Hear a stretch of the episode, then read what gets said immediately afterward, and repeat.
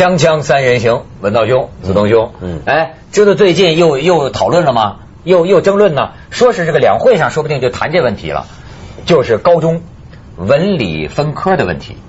你知道这个高中文理分科不是一直过去也有这个代表诟病吗？嗯，就说这个从高中你就分了文理科，搞得学理科的人没有人文精神，嗯，是吧？连《红楼梦》都都都没听说过的都有啊。然后学文科的人呢，完全没有任何科学思维，没有基本科学素质，这这为中华民族堪忧啊！培养出来的这都是瘸腿的人啊，就像赵本山讲话都跑偏了，知道吧？哎。然后就引起，就教育部也很重视啊。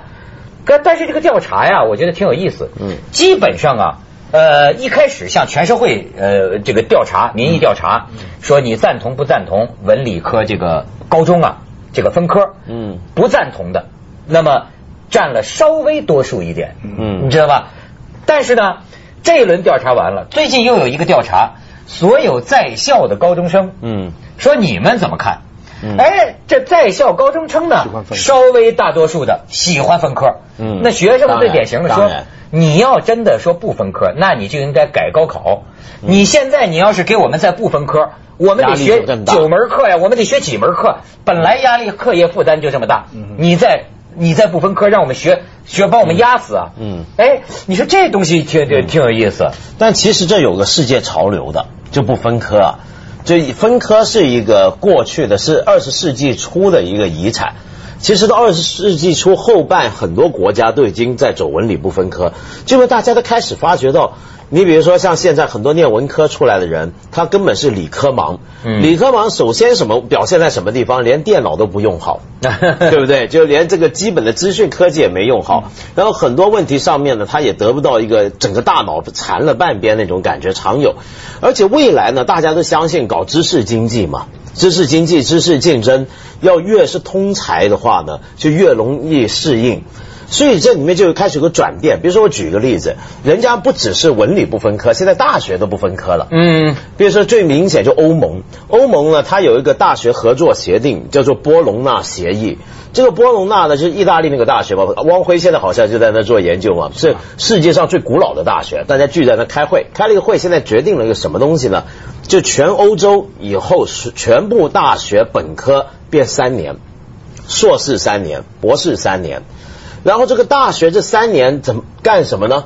就不分系了啊？那这怎么呢？它的概念是这样，就是呃，就有点像以前美国，你知道啊？美国是这样的，像法学院、医学院、教育学院都不是本科的，都是你要先念了本科。才去念这个专业，嗯，他的假设就是任何一个人从事某种专业之前，先要有一个比较广博的知识基础。那么欧洲现在做法，就以后所有大学就变一个基础教育，因为他高中基础教育已经完成了嘛，对，所以他就该再往上推，以后人人念大学，嗯嗯，人人念大学，大学就变基础教育，到了硕士再去分科。到了硕士才来分啊，他是有这么样的想法，根深呐，就根深。所以，而且这个做法有什么好处呢？就是说，你的学生就是呃，将来呢适应能力强。因为现在跟以前不一样，在什么地方呢？我为什么说我们现在这种制度是二十世纪早期呢？因为以前的工作的情况下，比如说你一个人大学毕业出来，你多半就干回你原来读的那个有关的科目那行，对不对？然后干一干进去，说不定你一辈子不转行了，甚至一辈子就在同一个单位、一个公司里头干事儿了。但是现在不，现在很多人都是一辈子，他不止转公司啊，转行都转过三四次。没错。那你这时候你需要的整个知识基础就不一样了。香港呢，现在呃就是同样的选择，因为香港的原来大学是三年的，嗯，那么到二零一二年呢就要改成四年，就跟美国了，就跟别人跟大陆跟香港一样。那么这个三改四呢，就面临了一个非常呃大的一个选择。呃，从我们自己系的，从我们自己的专业的角度来讲呢，我们呢就有一句中国老话叫“行百里则半九十”嘛。就我们觉得呢，就是他们读了三年呢，其实他们懂的东西很少多。嗯。如果再多读一年呢，这就不是增加百分之二十五。也许就增加百分之五十甚至更多，就是你你想第一年是猛叉叉的嘛，搞不清楚什么东西都必修课，第二年进入状态了，第三年马上要考虑毕业了，要找工作了，对不对？那这个所以如果这个时候如果说他有第四年的话。那这个他第三年就可以非常认真的全力在读书，到第四年再考虑找工作的问题。那么这是我们原来的设想，但是现在呢，香港的这个 UGC 系统啊，就大学资助委员会八家大学呢，它是参照了欧洲的这个概念。嗯，它现在要求的这个改革是怎么做呢？换句话说，它要三改四啊，它这个多下多出一年啊，不是加在第四年。而是加在第一年就普通就打通的，呃，就是第一年是什么？就是等于是进来的学生以后呢，都修一些共同很基本的课，比方说世界历史啊、逻辑啊、什么 critical thinking 啊、什么什么 Hong Kong Studies 啊、香港研究啊什么什么，就是说人人都要修的那些课。然后到了第二年级以后呢，才他们选你是读历史啊，你是读哲学啊，你是读文学啊什么。那我从我们的这个角度来讲呢，我们算了一算哈，我们不是三改四，我们是三改二点五，我们的课我们的专业课反而缩小，被压缩，反而被压缩了。那么这个呢，是从概念上来讲是很好的，我相信他们也都有一定的研究的理据，他们也是香港的教育制度很多英国的顾问在策划，但是我有一个怀疑，尤其在香港的情况要怀疑，因为怀疑是什么呢？你看欧洲的设计是三三三哈，嗯，它是假生能出来，没错没错，能上上电脑设计一个图就行了。所以如果说我们在这么一个阶段，我们的大学不仅仅是一个基础训练，而且还带有一定的职业专业训练的话，那全盘照搬现在欧洲的这种大学的叫 common experience 这么一种教育是否可行呢？I have doubt。对，但是我有疑问，我我我觉得问题在哪呢？问题在于就是我们今天呢，整个学就一百年来啊，有一个现象，就学位一直在贬值。嗯嗯，对对对，学生的成熟能力呢，也也也下降。其实知识上，嗯，嗯比如说你我们很多人都说，为什么现在的高中生啊，就像以前的初中生，甚至小学生，嗯嗯，就回想几十年前的高中生，那是这知青啊，嗯嗯，对不对？跟现在很不一样。但现在的大学生呢，你就觉得还不如以前的高中生，所以呢，现在大家都要求，就是一个人最好还要读完硕士出来，你才觉得他硕士基本等于本科生，对，就等于以前本科生那么用。嗯，那么第二个问题就是，其实讲回文理分科这个事情啊，我我在想的就是我们中国人向来啊很强调专业化训练。我我刚刚开始就是回到香港接触到大陆的讯息的时候，我印象很深的一个刺激是什么？就我发现跟很多人谈你本科学什么的时候，大陆的讲法是专业是什么，对不对？就你的 major 在大陆叫专业，就是我们很强调专业训练，就你认进了大学就开始接受一个专业训练，然后为了要准备那个专业训练，我们提前在中学阶段把你开始分门别类。文科、理科，甚至更复杂的细分开始分出来，那是为了准备一个专业道路。但是问题是我刚刚就讲，我们真的不知道将来我们大学毕业之后会干什么了。对，而且呢，就是现在不是为什么很多这个巨人们开始忧虑吗？说是咱们的这个孩子将来在大学里怎么能帮助产生所谓大师型的人才？过去说什么学贯中西，学贯文理啊，往往一个科学家也很有这个人文修养，甚至有人怀念达芬奇，可他以后还能有达芬 奇这样的人吗？还能有什么美国总统什么托马斯什么杰杰弗逊那样的人吗？科学家、政治家。好家伙，文学家富兰克林，呃呃，富兰克林这样的人，那是在人类发展的某一个特定阶段，对，现在以后不会有的。但是我倒真觉得，他们说这个美国，我听的美国朋友聊天啊，我是不知道，我给给我一种神话般的印象。我觉得那可真是跟中国呀，从头理念上就完全不一样。你比如说他讲什么呢？说呃，他的中学呀，什么文理科啊，大概他们叫什么？从一年级到十年级。呃，比如说小学几年，在相当于咱们初中几年，高中几年。我问他们，我说你们相当于我们高中的这个学什么？大部分中学是不分科的。对，他就说啊，比如说学数学、学语文、学历史，然后还学一门叫科学。对，我说这科学是怎么叫 science 是吧？science 对，那科学是什么呢？到后来他给我解释解释，就是说，相当于比如说高中一年级啊，你学化学，嗯，高中二年级呢学物理。高中三年级呢，又学什么？我说你这物理学一年就完了，第二年就不学物理了。他说是啊，然后他可能到了十年级，你还可以有一个选择，比如你选择侧重于学什么。嗯，为什么我很理解中国的有些高中生他们的那种感觉？说你要说文理不分科，那你现在得改高考，因为就是我我翻了翻资料啊。人家美国的所谓的高考啊，现在我才明白，SAT 就是数学、语文嘛。是，然后呢，更加重视的是你有没有做义工啊？你的假期有没有做义工？后来我就觉得，真是不同理念诞生不同的人才。比如说，中国的很多学生想去美国留学，照美国人看起来，就是你们怎么写？学生老爱写一些我得过什么奖啊，我在什么什么比赛当中得过什么大奖啊。我觉得完全不一样，就是人家美国那个大学，到后来我明白是什么呢？人家更多的是想了解你，不是说先划定一个标准。你在奥林匹克数学赛得了第几名？人家更呃，你比如说我有一个问题，我还问我这美国朋友呢，我说，哎，比如说他让你写一篇作文，比如美美国那大学让你写写篇作文，我说那你这作文让你回家写，我要是找我爸找一个写作文写得好的替你写呢，那不写得好吗？他这听着觉得很难理解。嗯，他说人家呀不是说看你这个作文写的好不好，人家是想看看你这个人呐，对这个事儿你有什么想法。甚至于他说有的美国学生就是分析我自己的优缺点，我的理想是什么，但是我觉得我的性格有什么什么，人家好像更多的是想了解你，不是划定一个标准，看你这题目答的怎么样。其实不标准也是有，SAT 就是个标准。啊，对，这是其中一个中学的成绩也很重要，这是其中的标准成绩多，它是几个综合起来看，所以我后来就明白了，我就跟这个他们讲，我说像我这样的美国大学不能要的，为什么？我最后发现呢，他们这个这个筛子选出来的是什么人呢？积极有为的人，积极的人，你明白吗？去做义工，敢想。敢干，去对很多事情能够自己解决问题，碰到问题自己查资料。我说像我这样的，我不就我不不不做义工，我在家里待着。你让我想什么，我也没想什么，对吧？你不问我，我想什么？那么好像你看这个消极的、懒惰的、不爱动脑子的这样的人，呃，会被筛出去。所以你看最后他美国的这个发展呢，哎，似乎就是积极的、有为的。异想天开的，喜欢有主见的，那都是后来，那都是研究生以上才发展。大学程度啊，我们中国人讲的懒的，到美国都算勤快的了。哦，是吗？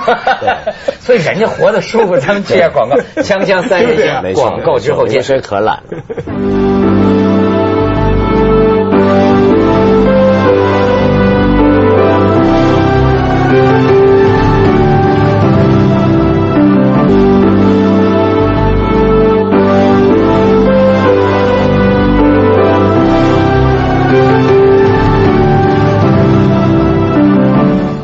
你看，我不是妖魔美国，我对美国这个有点神话化，是不是？对，因为你们，因为因为你刚刚讲那个情况啊，是这样的，你到了名牌大学、顶端大学，或者是同某一级大学，他的学生来的人，各个成绩都差不多了。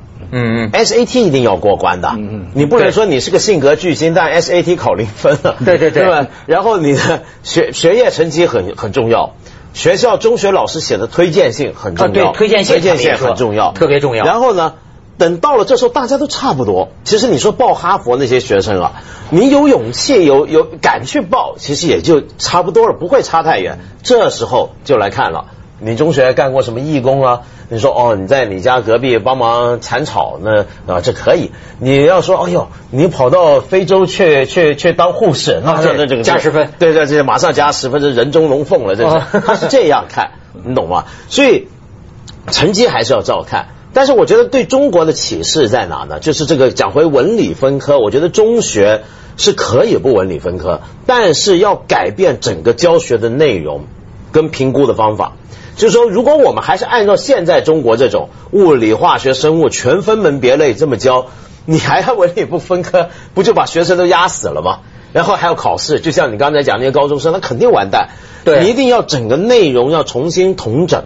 就现在的趋势是什么呢？现在喜欢把历史、地理结合起来叫社会科学，嗯嗯嗯，然后物理化学呢是可以结合起来，生物化加起来叫做一个自然科学，然后数学这种数学逻辑加起来一门。现在很多国家是流行这么来做。就是为什么你说美国科技水平呃挺高的吧？为什么很多中国的家长啊，他们这个移民美国以后啊？到自己的孩子就跟着上美国那个中学嘛，嗯家长都不满意啊。说这个我这个孩子学的太简单了，太浅了。我刚才跟你说了，太浅。对，你这个很懒惰的人跑到美国，人家觉得你很勤奋的。对呀，他们的概念呢是大学以前呢是玩的。就小学、中学啊，他的基本的理念就是说，你身体发育健康，性格健康，知道为助人为乐，做好事上教堂啊，都有有点基础常识。朋友嘛，不会做功课，手上打鸡打出老茧，那爸爸还夸他呢啊，所以长得挺好的，长得挺结实的。对对。后来果然读了名牌大学。他们的意思是说，到了大学以后，慢慢让他发展。他大学还是分专业，开始不分，后来慢慢分。我觉得中国现在不能一下子学欧洲这种。我觉得中国还是美国的这种基础很厚，因为因为为什么？因为还是我刚才的想法，中国大部分的人还是毕大学毕业以后呢就找工作的，还是只有少部分人在读硕士博士的。等到有一天，中国的大学毕业生有一半。都要准备读硕士的情况下，那你这个时候大学可以真的通识了。香港也是这样的情况，所以香港这个将来啊，我对这个就有疑惑，因为香港人很多很早就在想找工作的事情，所以这个东西是中国的概念是什么？中国是要不要输在起跑线上嘛？他 上次那个周立波开玩笑，他说中国人说神经病啊，他说都把小孩喝奶吃奶粉的时候就说不要起跑班上，你以为人生是百米短跑吗？他说你你你 那里开玩笑，他说他说你小小学考了这个第一第二名的，长大干什么？都在门口退退票啊！你还这还真的，而且我跟你说，这个摧残这个中国孩子的一代人的心理，所以最近我这不是前不久我看广东省啊。通过一个就是人大吧，通过一个未成年人保护法，嗯，里头有一条，我我很支持，而且我已经呼吁多年了，就是说啊，他这一条就是说，青除了青少年人坐坐什么车呀，对扎安全带之类之外，关键有一条就是不能公布他考试的这个分数和排的这个名次。对，嗯，我觉得哎呦，中中国终于开始想这个问题了。嗯，这这个这个呃，香港的对。香港的小学都有排名，对，所以作为家长都在关心你在班上排第几名啊？对，对不对啊？你是第五名、第三名，你是第十名。后来你看像女拔萃这些学校，就打破排名了，对，他就大概告诉你你大概的一个水平，但他不给你排的那么那么细。不过你刚才讲的有一点我印象很深，就是我女儿也考大学嘛，也写作文嘛，那我也提出过像你这样类似的问题。对，那这个作文会不会有人找人写？他就非常 serious 跟我讲。但是 cheating，他说，他就一个一个本能啊，高中生他有一个基本 common sense，那怎么可以呢？就是说他要非常难的写一篇这个东西去申请学校，但他绝对不能想到这这件事情是可以叫人做的，就是说他们形成这么一个风气，那不是有点二百五吗？是，是，但是如果大家但是整个社会风气嘛，整个社会风气，这就是这个这个活力。你比如说像很多大学里面的考试，香港也有啊，这种大学里面的考试，open book，对，或者是带回家考，嗯，今天发考卷给你，三天后带回来，嗯，那从我们中国讲，这不就完了吗？对啊，让老家解嘛，对啊，这是。但是他们常这么干，我发现真是很难理解。我到所以有时候太聪明。对，你就是到美国进关的时候，什么什么，你有犯罪记录吗？我说没有。你是你是共产党员吗？对，问你说没有就没 有证明吗？对，锵锵三人行，广告之后见。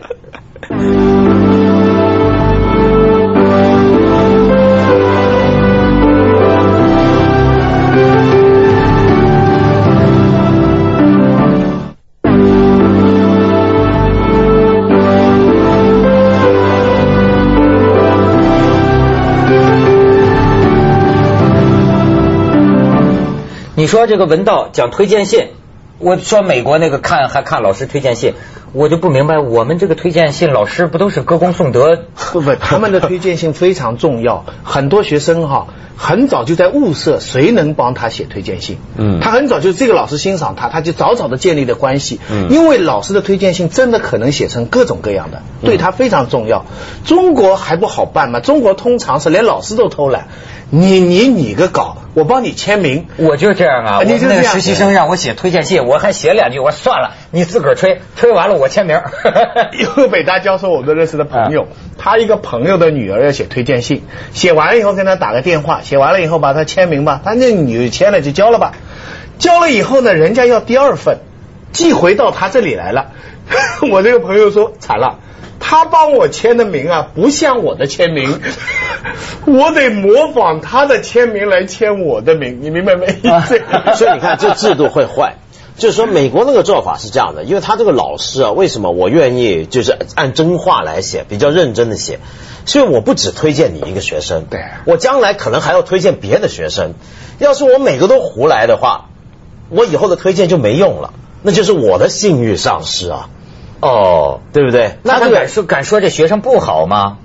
他有的老师就会直接跟你讲，你找我不适合。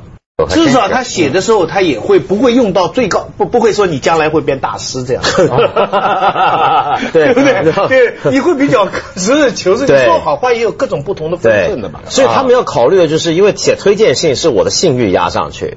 他整个制度就建立在每个人都很重视自己的信誉。这个这个很难就出现在中学老师的身上。我们啊，你比方说大家都是圈子里大学的时候，那我们都知道我的信是最后文道要看的，那我在当中措辞我讲究。他的推荐信是，他你像一个一个高中的要普林斯顿看，根本不认识他，对，他还要这么认真的字斟句对。哎呦，所以二百五也有二百五。对，美国人就是天真，这美国人太天真，所以我们中国一定赢他。接下来为您播出《走向二零一零》。这中国去了。